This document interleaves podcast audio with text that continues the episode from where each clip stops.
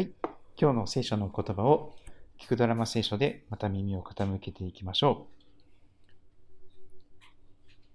使徒の働き21章の37節から22章の16節まで、使徒の21章37節から22章の16節まで今日耳を傾けていきたいと思います。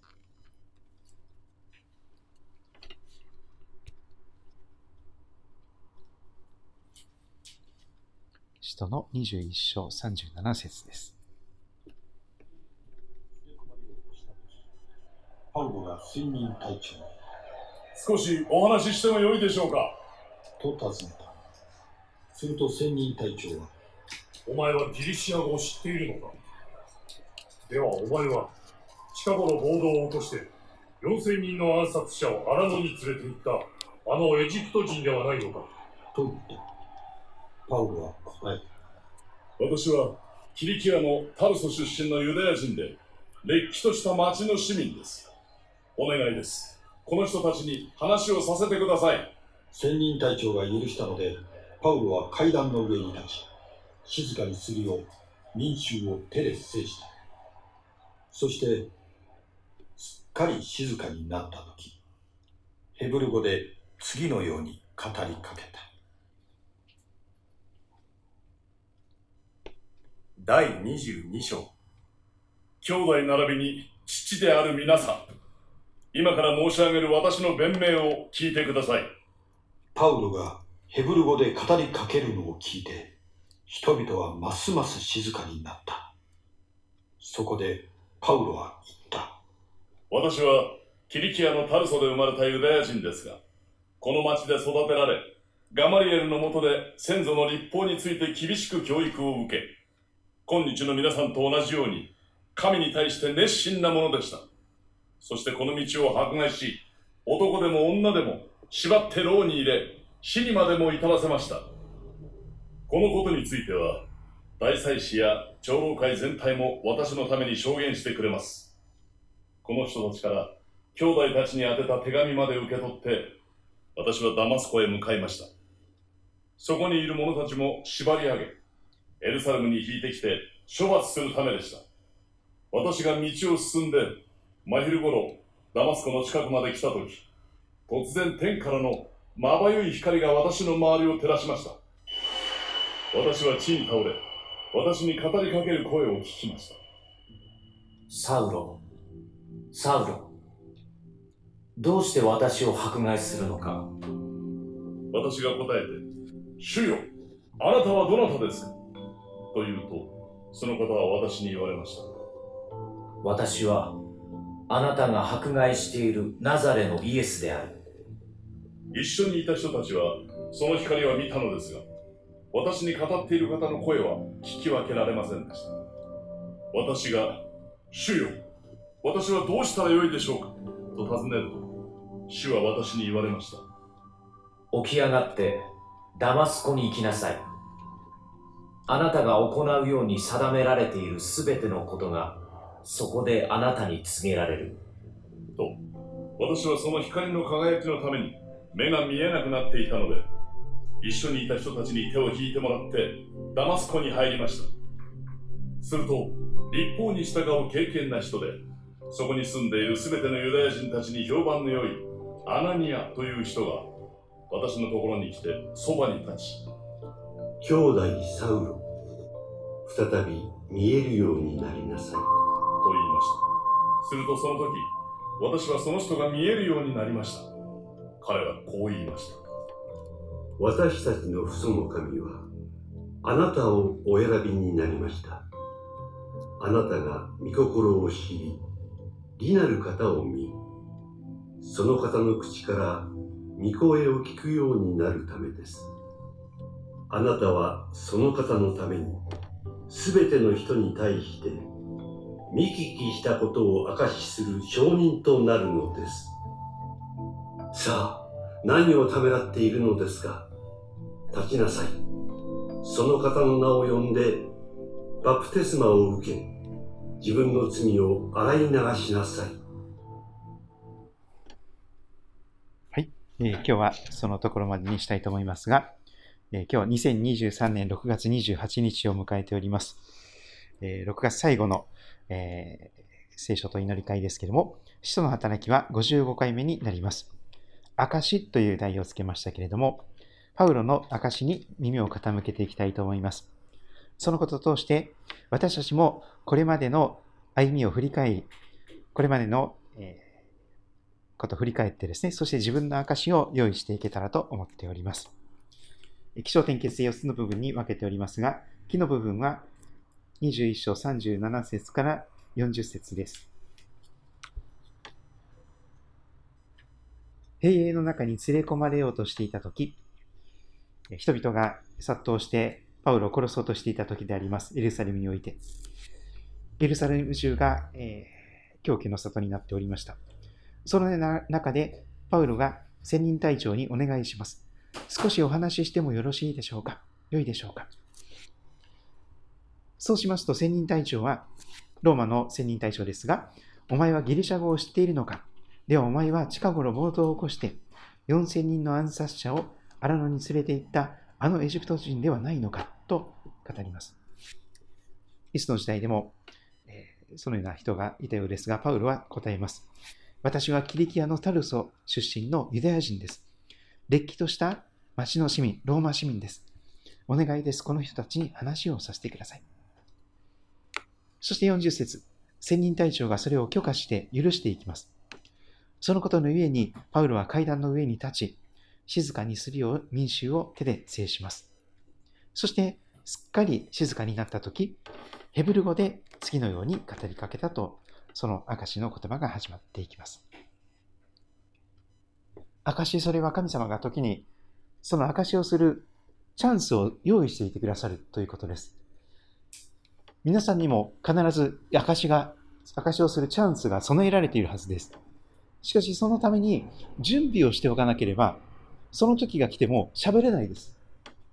もちろん精霊に満たされ続けている人は別かもしれませんが、でも多くの場合、自分の人生を振り返って、どうして私が教会に導かれてきたのか、どうして私がイエス様に出会ったのか、そしてイエス様に出会ってから今日までどんな風に変えられつつあるのか、そのビフォーアフター、イエス様に出会う前の私はどんな状態だったのか、どんな風にしてイエス様に出会ったのか、そしてイエス様に出会った後、イエス様と共に歩む人生の中で、どのようなことを喜びとしたり、また、えー楽しみとしたり、生きがいとしているのか、まあ、スリーポイントと言われますが、イエス様に出会う前の私の、えー実情、えーあれ、そして何かのきっかけでイエス様に出会うことになった。そのきっかけ、教会に来るように導かれたきっかけ、そしてその教会に来るようになってイエス様を信じた後、その後自分がどう変えられていっているのか、それはまさに現在進行形ですが、それをやはり準備しておかなければ、その時が来てももったいないチャンスを逃してしまいます。あの野球もそうですよね。毎日のように大谷翔平選手がチャンスを掴んでいますけれども、彼はなぜ次々とチャンスをものにすることができるのでしょうか？準備をしているからです。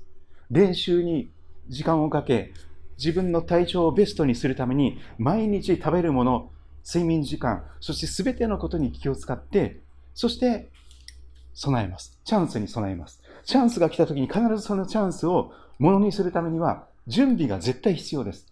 準備をしなければ花から負けてしまっているという状態でしょう。それをパウロは日常生活の中でしていたのであります。ですから、いついかなることが起こっても、御霊なる神様と共に、その証のチャンスを無駄にすることがありませんでした。パウロは、階段の上に立ち、静かにしてくださいと民衆を制し、そして、今度はヘブル語で、直接母国母国で、母国語で、その同胞のユダヤ人たちに語りかけます。章の部分を見ていきましょう。22章の一節から。少し高いところから話していますが、でも彼は決して上から目線ではありません。兄弟並びに父である皆さんと語りかけています。兄弟、そしてお父さんである皆さん。本当に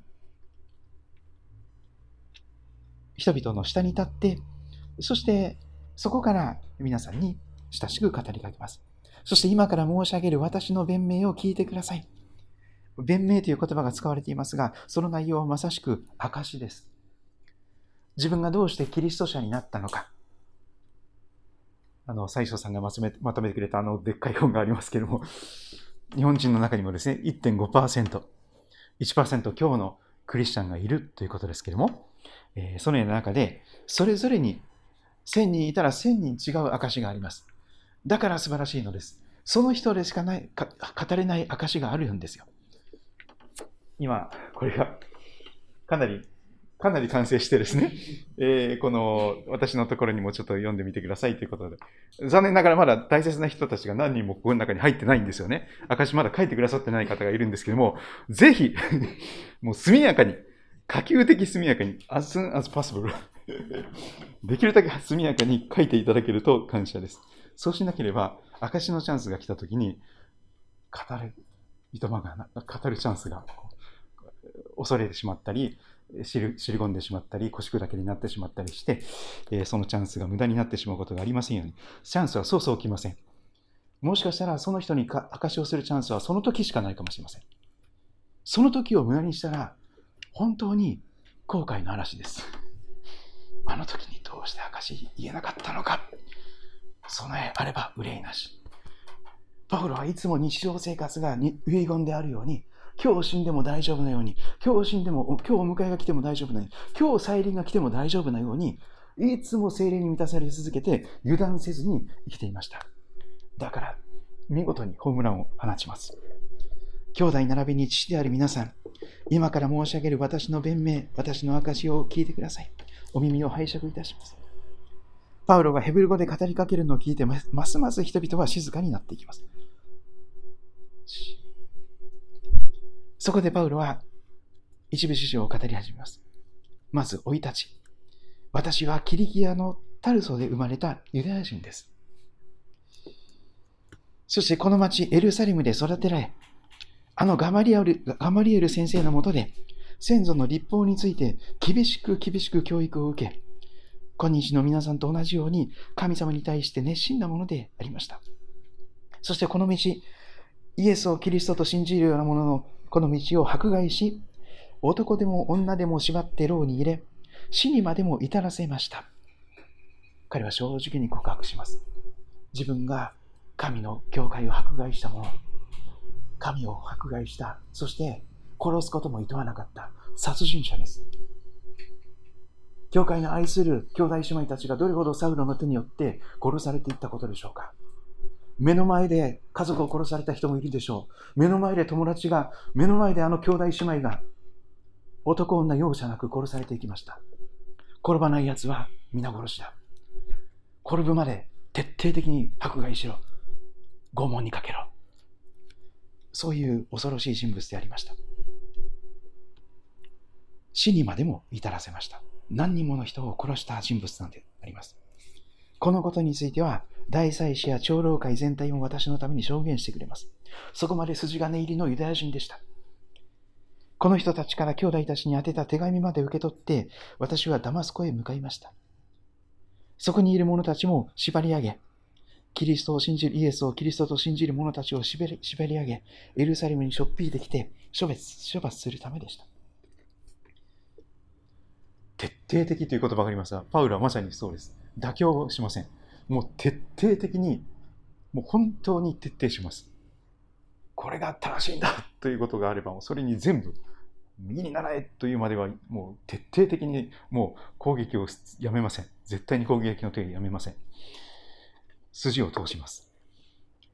ところが、待ち伏せをされているイエス様に、復活のイエス様に出会ってしまう日が来るのです。あの日、あの時、あの場所で。天の部分を見ていきましょう。パウロにとってまさに人生の分水嶺。そこを境にして、自分の自身が全く別人に変えられていく。ターニングポイント。大きな変化の点です。日本にも中央分水嶺というこの大きな頂がありますよね。日本の背骨と言われます。不思議なんですよね。本当にそこのところからですね、こっち側に降った雨はこっち側に流れていっちゃうんですよね。で、こっち側に降った雨はこっち側に流れてくる。本当に不思議だなと思いますけども、太平洋側、南側にちょっと降った雨は全部太平洋側に川となって注いでいきます。でも、そこを境にして、ちょっとこっち側に降った雨は全部日本海側に流れてちゃうんです。皆さんの人生もそういうふうに全然大きく流れが変わった日が来る、あれでしょ今まで自分を一番正しいとして、自分を中心として、どこまでも自分中心に、自分を神として生きていた。その人生から、ある日を境にして、自分のことはさておいて、イエス様を座の中心に迎え、イエス様を心の王座に迎え、私が神ではなくイエス様が神様です。イエス様がご主人です。主です。私はイエス様のしもべです。と、イエス様に従い始めた日が、全く人生が変えられた日があるはずです。その分水嶺を絶対に忘れないでください。そこが証にとって一番大切なところです。何を境に、いつ、あの、どこで、どんな風にしてその境が訪れたのか、分水嶺が訪れたのか、そこだけは外してはいけない部分です。他の部分はまあかなり省略してもですね、あの、まとめてもいいかもしれませんが、その部分はやはり詳しく語るべきでしょう。ですから、6節以降、パウロは事細かに語ります。私が道を進んで、真昼頃でした。ちょうど今ぐらいですね、あ一番暑い頃。ダマスコの近くまで来ていたんです。突然でした。天からまばゆい光が、太陽よりもはるかにまばゆい光が私の周りを照らして、私はその力に打ち倒されて地に倒れました。そしてその倒れた状態で、転倒した状態で、私に語りかける声を聞いたのです。サウロ、サウロ、どうして私を迫害するのか私は答えました。主よ、あなたはどなたですか？その方は私に言われました。私はあなたが迫害しているナザレのイエスである。もうこれ以上明確な自己紹介がありませんでした。まさに頭をハンマーで殴られたんですよ、パウロはそこで。自分が熱心に忠実に徹底的に神に仕えるしもべとして何をやっていたのか。神ご自身を、主ご自身を迫害していた。神の敵となって熱心に神を攻撃し、神に戦争を挑み、神を亡き者にするために日夜励んでいた。そのことを一瞬にして悟らされるんです。私はあなたが迫害しているナザレのイエス。あなたが一番嫌っているイエスだよと 一緒にいた人はその光は見たけれども、語っている方の声は聞き分けられない。そして、ああ、一緒にして悟りました。もう完全に的外れなことしかしてなかった。的外れになってると、それを熱心にやればやるほど反対方向に行きますからね。もっと的が外れていきますから、もっと遠くに離れていきますから。アクセルを踏む前にどちらを向いているか確認しなければいけません。一生懸命頑張る前に、フルスロットルで、えー、こうね、アクセルを全開する前に、今自分がどちらの方向に向かっているのか、どっちを向いているのか、その方向を確認する必要があります。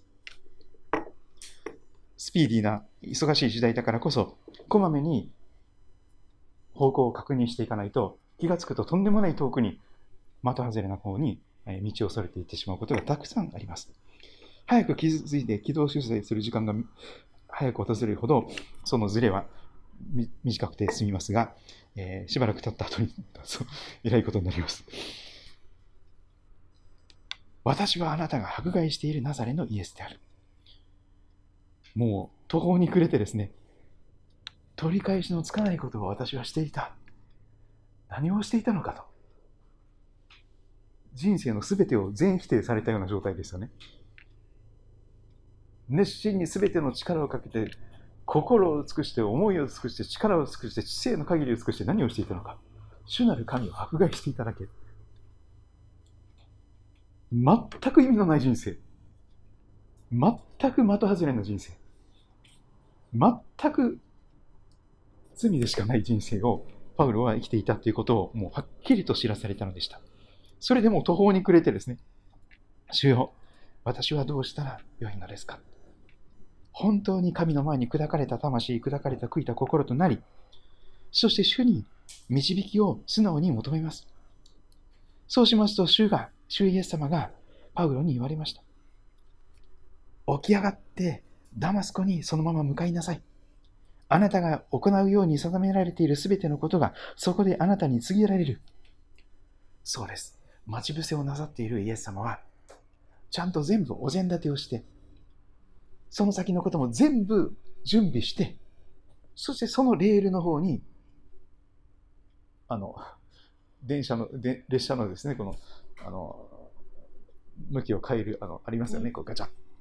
この、線路の路線が変わっていくんですよね。それと同じです。もう神様ちゃんとそこにもうレールを引いてくださっていて、たどり着くべきこと、そして出会うべき人、その全てが備えられていました。そのまんまダマスコに行きなさいと。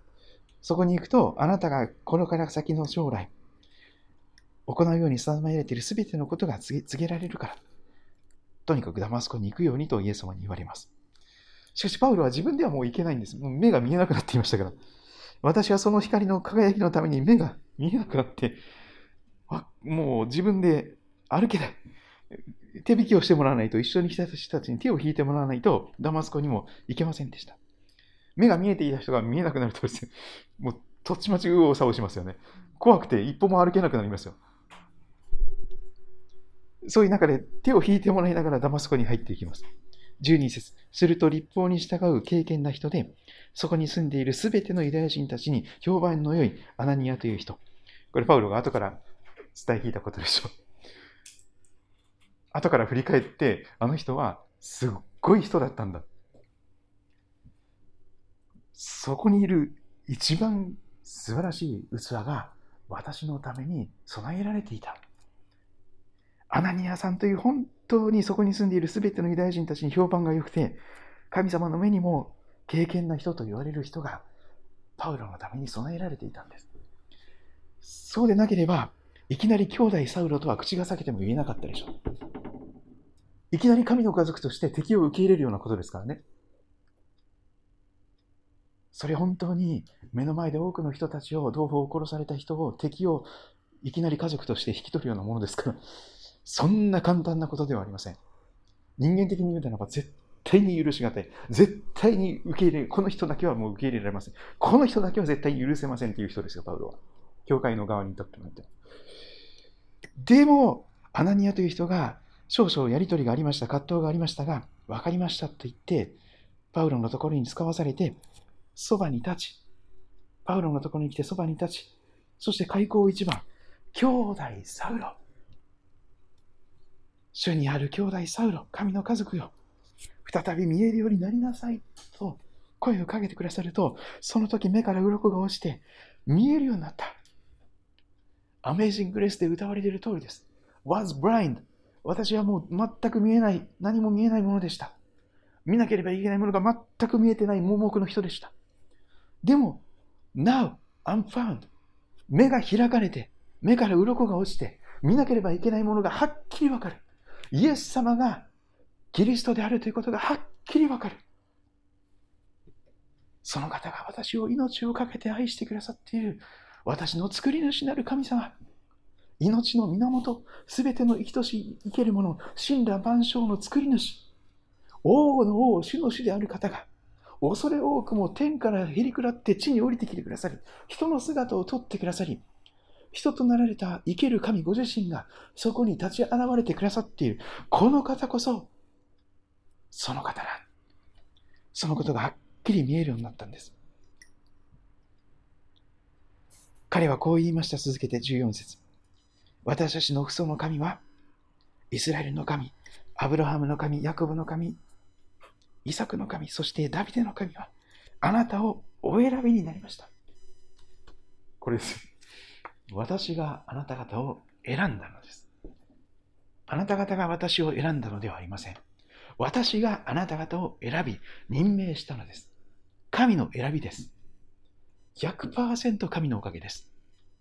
自分で選んでイエス様のところに来た。自分で選んでキリスト教を信じることを選んだ。そうではありません。それは先立つ神の選びがあったからこそのことです。なぜ教会に導かれたんですか？あの日、あの時、あの場所に。神があなたを選んで、あなたの腕を掴んで引き寄せてくださったからですよ。見えない見てを持って。温かい、本当に温かい優しい見てを持って、あなたの手引きをしてくださったからこそ、あなたはあの日、あの時、あの場所になぜか知らないけれども、導かれた。もう奇跡としか言えませんよ。振り返れば振り返るほど私もですね、二十歳の時の時にですね、秋が深まるような時、あ、9月でした。その時はもう雨の日でした。自転車で1時間以上かけて、教会に生まれて初めて向かいました。雨に降られて、もうすでに洗礼を受けたようなびしょ濡れ状態で教会に到達しました。僕先生が本当にようこそいらっしゃいましたって優しく迎えてくれて、教会の皆さんが迎えてくれて、講師の丘の上にある教会でしたけども、その当時はナザレンという教会の群れでしたけども、そこに初めて、生まれて初めて教会に行った。皆さんもその日があったでしょあの日、あの時、あの場所で生まれて初めて教会という場所に足を運びました。そこま、敷居またぐことは絶対にありませんでした。自分には関係のない場所。なんとかキリスト教会。ちょっと怪しい場所かな誰も寄りつかないような、信者さんだけが行くような場所。清くて美しくて正しい人じゃないと行っちゃいけないような敷居が高すぎる場所。しかし、神様がお選びになりました。あなたが御心を知り、義なる方を見、その方の口から御声を聞くようになるためにあなたは選ばれた。そして、その後15節これです。証しをする証人となるため。あなたはその方のために、イエス様のために、父なる神様のために、三位一体の神様のために、すべての人に対して見聞きしたこと、体験したことを、変えられたことを証しする証人となるのですよ。そうアナニアさんから告げられたのでありました。そして背中を押されたんです。さあ、何をためらっているのか？何を躊躇しているのか？立ちなさい。その方のお名前を呼んで、バプテスマ洗礼を受けなさい。イエス様はバプテスマのヨハネから命番に洗礼を受けられた一号、洗礼第一号ですよ。その方の港に習って、宮足に習って、その方の皆を呼んで、バプテスマ洗礼洗礼を受け、自分の罪を洗い流しなさい。その時にパウロはためらうことなく、イエス・キリストの皆を呼んで、バプテスマ洗礼を受けて、食事をして元気づいていった。そのようなパウロの姿が語られつつあります。証。この使徒の働きはもともとですね、あの、証のために書かれたものですよね。あの、テオピロさんという方に個人的に書かれた手紙です。ルカの福音書が上巻で、下巻がこの使徒の働きなんですね。で、ルカの働き、ルカの福音書の時には、テオピロ殿、尊敬するテオピロ殿とか、すごく丁寧な、むちゃむちゃ、こう、敬語が使われてですね、かなり距離があった人物でありましたが、この使徒の働きを書いた時には、すでに兄弟姉妹になっていたようです。テオピロよと親しく名前を呼んで、まさに神の家族の一員となっていたはずの人であります。その彼に、その後のストーリー、十字架につけられて死んだだけじゃない。蘇られて、40日以上弟子たちに現れて、精霊降臨の約束をなさり、天に上げられていった。そして再臨の約束、イエス様は挙げられたと同じように、またこの地上に来られますよという再臨の予言もなさり、そして、エルサレムを離れないで私から聞いた父の約束を待ちなさいというあのペンテコステ聖霊降臨の待ち望む祈りを、教会誕生のために、帯同する教会のために、パウロはその話も聞かなきゃいけなかった。そして、約束の通りに約束を守られる神様は時が来ると聖霊を男にも女にも求めるものすべてに精霊が注がれて、そして青年は幻を見る。老人は夢を見る。しもべにもはしためにも、どんな小さなしもべにも精霊が注がれた。そしてエルサレムから始まって、ユダヤ、サマリアの全土、および地の果てにまで、私の証人となります。それが使徒の働きの一章の最初に書かれていたことですね。そうです。使徒の働きは、証人の証の文章なんですよ。実際に目で見たこと、実際に自分で耳で確かめたこと、自分で足で歩いて、裏を取って、単に聞いたことを鵜呑みにしただけじゃない。ちゃんと自分が実際に行ってみて、体験してみて、そしてこれ本物だということで、全面的に信頼して信じ受け入れた。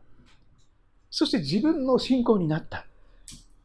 誰かに強制されてでも、嫌々流れでもなく、無理やりでもなく、釈伏とか言ってですね、あの無理やりなんかこう信じさせられたとかっていうことでもなく、そうじゃなくて、自分の意思で、ちゃんと信じれるかどうか確かめた上で、大丈夫かどうか確かめた上で、大丈夫だという確認の上で全面的に飲み込んでいく、受け入れていく。その信仰体験の章ですよね。そして多くの証人たちが用いられています。そして使徒の働きは決して使徒たちだけの働きではありません。名もなき、ネームレスの名もなき、名前も登場しない一人一人の、でもその人にしかない証を持った一人一人のキリスト者が、すべてのキリスト者が用いられて、この教会の働きが世界に広がっていく、この現在進行形の使徒の働きなんです。皆さんも今その中の一員として、かけがえのない大切な一員として、それぞれの教会に、地域教会に加えられているんです。偶然ではありません。その場所であなたでしかできないことが残されている。あなたにしか届けないことがある。あなたしかできないことがある。だからまだお迎えが来ない。そういうことなんです。はい。お百枚ご苦労っていうことになればですね、速やかに天に迎えてもらいますよ。あのピンコロで行けたら一番いいんですけどね。まあ、なかなかわかりませんけど、それ見心でも祈っていく中でですね。でも、お疲れさんよくやった、要注意すなしもべよ。あなたはわずかなことに小さなことに忠実であったから、私はあなたにたくさんの良いものを任せよう。主人の喜びを一緒に喜んでくれ。と、イエス様からあのお褒めの言葉をいただいて、堂々と喜びの中で天国に凱旋していく。卒業式を迎えて人生の。まさに人生に卒業して、卒業証書を手にして、そして天国に天国人として実際にその門をくぐっていくことができる人になっていく。そのためにはもうしばらくの間、天国に行ったらで絶対にできないただ一つの大切なことをやってほしいことがあるからまだ残しておられます。天国に行ったら絶対できないことがあります。証です。伝道です。そこにはもう未信者がいないですよ。そこにはもう未信者いますかいませんから。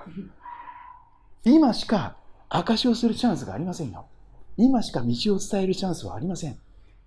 あなたがそれをしなければ、その人が永遠の滅びを刈り取ってしまうことになり得ます。あなたがその役割を果たさなければ、滅んでしまう人が必ずいるはずなんです。そうなんですよ。チームワークとか言ってもですね、自分のやらなきゃいけないことにベストを尽くさなければチームワークにならないんですよ。命かけなければ自分の使命に、自分がしなきゃいけないことに命かけなければ、チームワークが成り立ちません。みんなが誰かがやってくれるから、私、手、抜きしても大丈夫なのよ。全然チームワークになりません。それが教会を甘、あの、弱体化させて、魅力を失わせて、そして輝きをなくすんです。マンネリ化してしまうんです。まあまあ、これぐらいでいいだろう。これぐらいでいいだろう。この妥協が最悪の結果を招きます。この町で輝くことができない教会、この町を輝かせることもできない教会になってしまう可能性が十分あります。それは怠惰です。怠けです。現状維持しか考えない。それは証をする者が一番恥じなければいけないことです。私は生ぬるいものを吐き出すとイエス様はおっしゃいます。再臨の主は厳しいですよ。裁き主として帰ってこられますから、その時主は本当に厳しい裁きをなさいます。熱くもなく冷たくもないような生ぬるいものは私は吐き出すとイエス様ははっきり警告されています。熱いか冷たいかどっちかであれ。これは本当にイエス様が切に願っていることです。冷たい教会もあるかもしれませんが、でもそうじゃなくて、本当に熱い教会。旧礼の思いに熱い教会。主を愛することに、隣人を愛することに熱い教会であってほしい。